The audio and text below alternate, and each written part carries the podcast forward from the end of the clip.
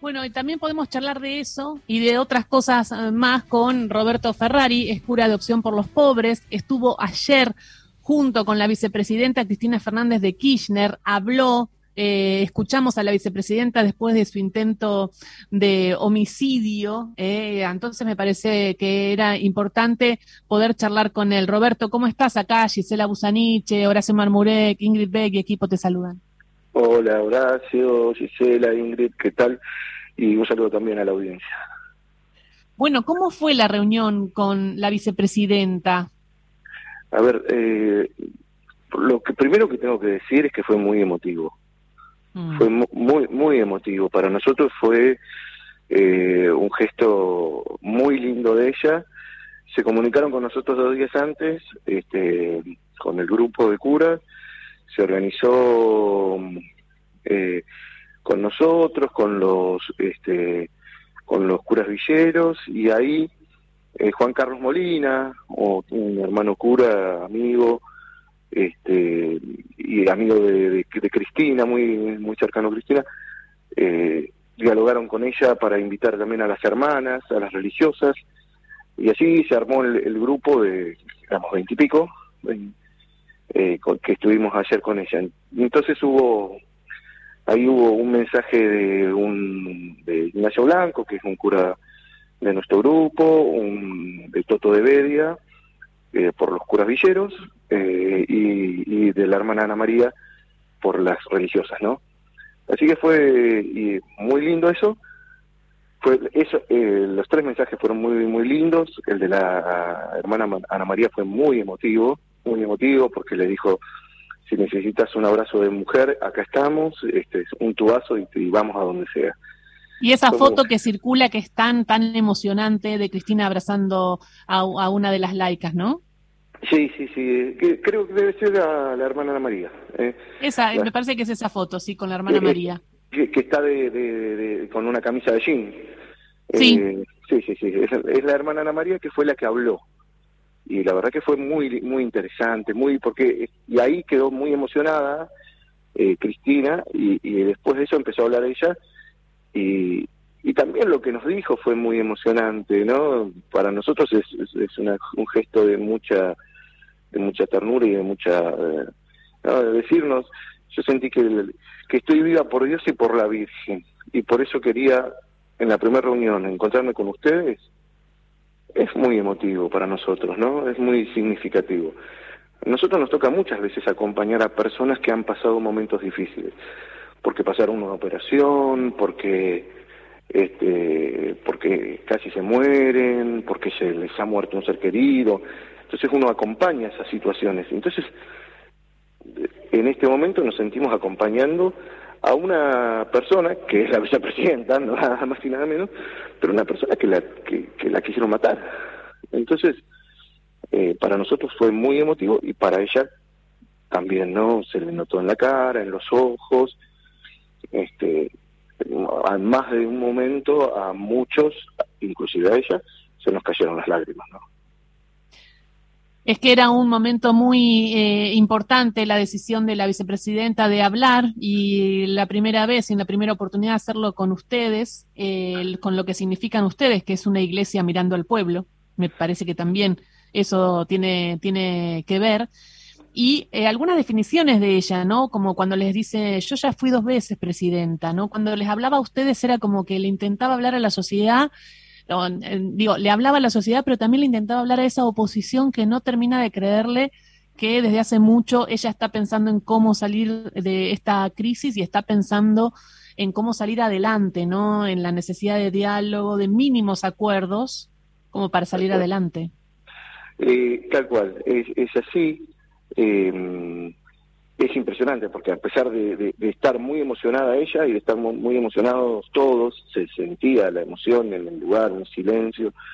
Este, a pesar de todo eso, ella pudo, ella llevó adelante un discurso eh, exquisito, un discurso muy muy lindo, habló durante media hora casi, este, y ella tenía claro qué era lo que quería decir, qué era lo que y fue una invitación a, la oposición, al, país entero, hacer un acuerdo, nos tenemos que sentar, tenemos que dialogar, tenemos que poder eh, eh, transformar estas situaciones que, que, han producido estos discursos de odio en discursos donde cada uno puede decir lo que piensa, pero no es necesario agredir ni desacreditar a nadie.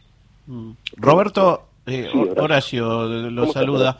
Eh, hay dos cuestiones ¿no? alrededor de esto, y, la primera es que en esto de escucharnos y de pedir diálogo, a la Iglesia por acompañar a la vicepresidenta desde ciertos sectores de la oposición ya se la está criticando. Eh, sí, sí, sí, es así. Eh, ya se nos está, ya se está criticando. A ver, se lo critica al Papa por hablar de los pobres. Se lo, y, si nosotros no hablamos de, de los pobres y de los que necesitan, ¿quién va a hablar?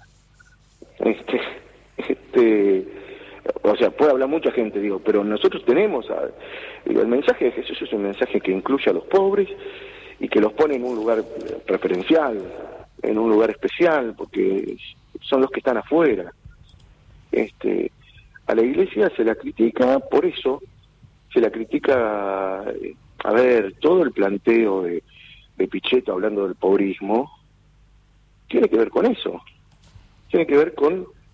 Y nosotros no decimos que está bien ser pobres, decimos que está mal, que le hacen daño, que los pobres sufren.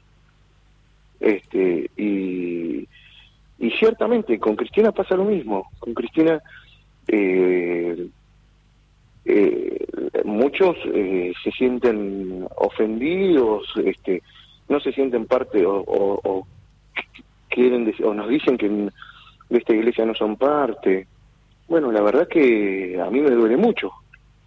Me duele mucho porque en el fondo no se entiende, primero que hay una persona que ha sufrido un intento de asesinato y eso es muy grave. Más allá de si estás o no estás de acuerdo, hay una cuestión de empatía que, que, es humana, este, más allá de si de acuerdo o no políticamente, ¿no? Sí, claro. Ahí hay, hay, esta condición en la cual eh, cuando fue el atentado al otro día frente a una plaza que se colmaba, se hablaba de una plaza partidaria y muchos de los que asistíamos a esa plaza decíamos, esto era con cualquier figura que estuviera ocupando ese cargo. Claro. Eh, eh, y ahí se recordó en ese, en ese momento se recordó la, la Plaza de Mayo del 86, 87 con, con, con, Alfonsín y la casa está en orden. Bueno, mi papá era un hombre peronista. Mi papá era un hombre de barrio, un gráfico eh, peronista. Me llevó ahí a defender a Alfonsín porque había que defender la democracia. Este, y me lo dijo. Bueno, se lo recuerda tanto Antonio Cafiero en estos días porque cumplió, hubiera cumplido 100 años y fue el dirigente Cafiero, ¿no? Que ayudó a Alfonsín eh, y que incluso le costó un montón dentro del partido esa posición. Perdió, a, los tres años perdió la elección interna. Sí. A los tres años perdió. Ahora, ahora entonces, eh, pasa, pasa eso, ¿no? Porque si uno se pone a pensar entonces... Eh, el diálogo político y, la, y la falta de diálogo político estuvo en toda nuestra historia. ahora también ahora vuelve eh, esta situación. Y la vicepresidenta habló de institucionalidad, habló de mucho respeto democrático, habló de, en un momento les pregunta, ¿ustedes creen que es posible reconstruir económicamente el país? ¿O lo que es necesario para la gente es que no le alcanza el salario? Y para los que no los tienen, ¿no? Eh, y está preocupada por quién puede pagar el alquiler de la casa, que realmente está difícil. Digo, se ve una vicepresidenta comprometida con salir adelante y además con un mensaje como diciéndole a la oposición, yo no voy a ser candidata. Claro. No, no, a ver, fue muy muy clara. Eh, eh, ella fue, fue muy clara. Y, a ver, yo me parece que es, absolutamente entendible que a ella no tenga en este momento, eh, tiene casi 70 años, ya fue dos veces presidenta y ser presidente decía su hijo Máximo hace un, par de semanas en una el mismo día del atentado a la mañana en una entrevista decía no es fácil no, no, no es soplar y hacer botellas, te gastás la vida siendo presidente, te gastás la vida. Ella fue presidenta dos veces eh, y la verdad que debe ser de un nivel de agotamiento y de cansancio, más allá de las alegrías que seguramente hay, pero debe ser un nivel de, de estrés y de cansancio y de agotamiento impresionante. Eh, entonces, digo, ya, a mí, a mí me encantaría que una figura como Cristina se anime de nuevo, pero, pero entiendo que ella diga, yo no quiero ser presidenta, yo quiero seguir trabajando por la unidad del país. Y a mí me parece que en ese sentido ha generado, está intentando generar diálogos por abajo. Ella dijo eh, ayer en, en, la reunión este diálogo con, con Melconian. Hay que hablar, hay que intentar generar diálogos con las, con las personas que se puede hablar.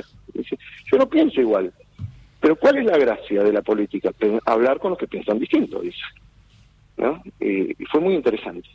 Muy interesante también esto que nos estás contando, ¿eh? la necesidad de hablar con los que piensan distintos, pero sentarse a hablar. Esto también es una línea de la vicepresidenta que se viene dando y que creo que después de, del intento de magnicidio se vuelve todo mucho más eh, fuerte eh, y hay un antes y un después y esto de tocamos fondo, hay que salir de algún lado de ahí a sacar el país adelante, ¿no? Porque esa, esa violencia política que podría haber terminado con la vida de la vicepresidenta fue tocar fondo en un país.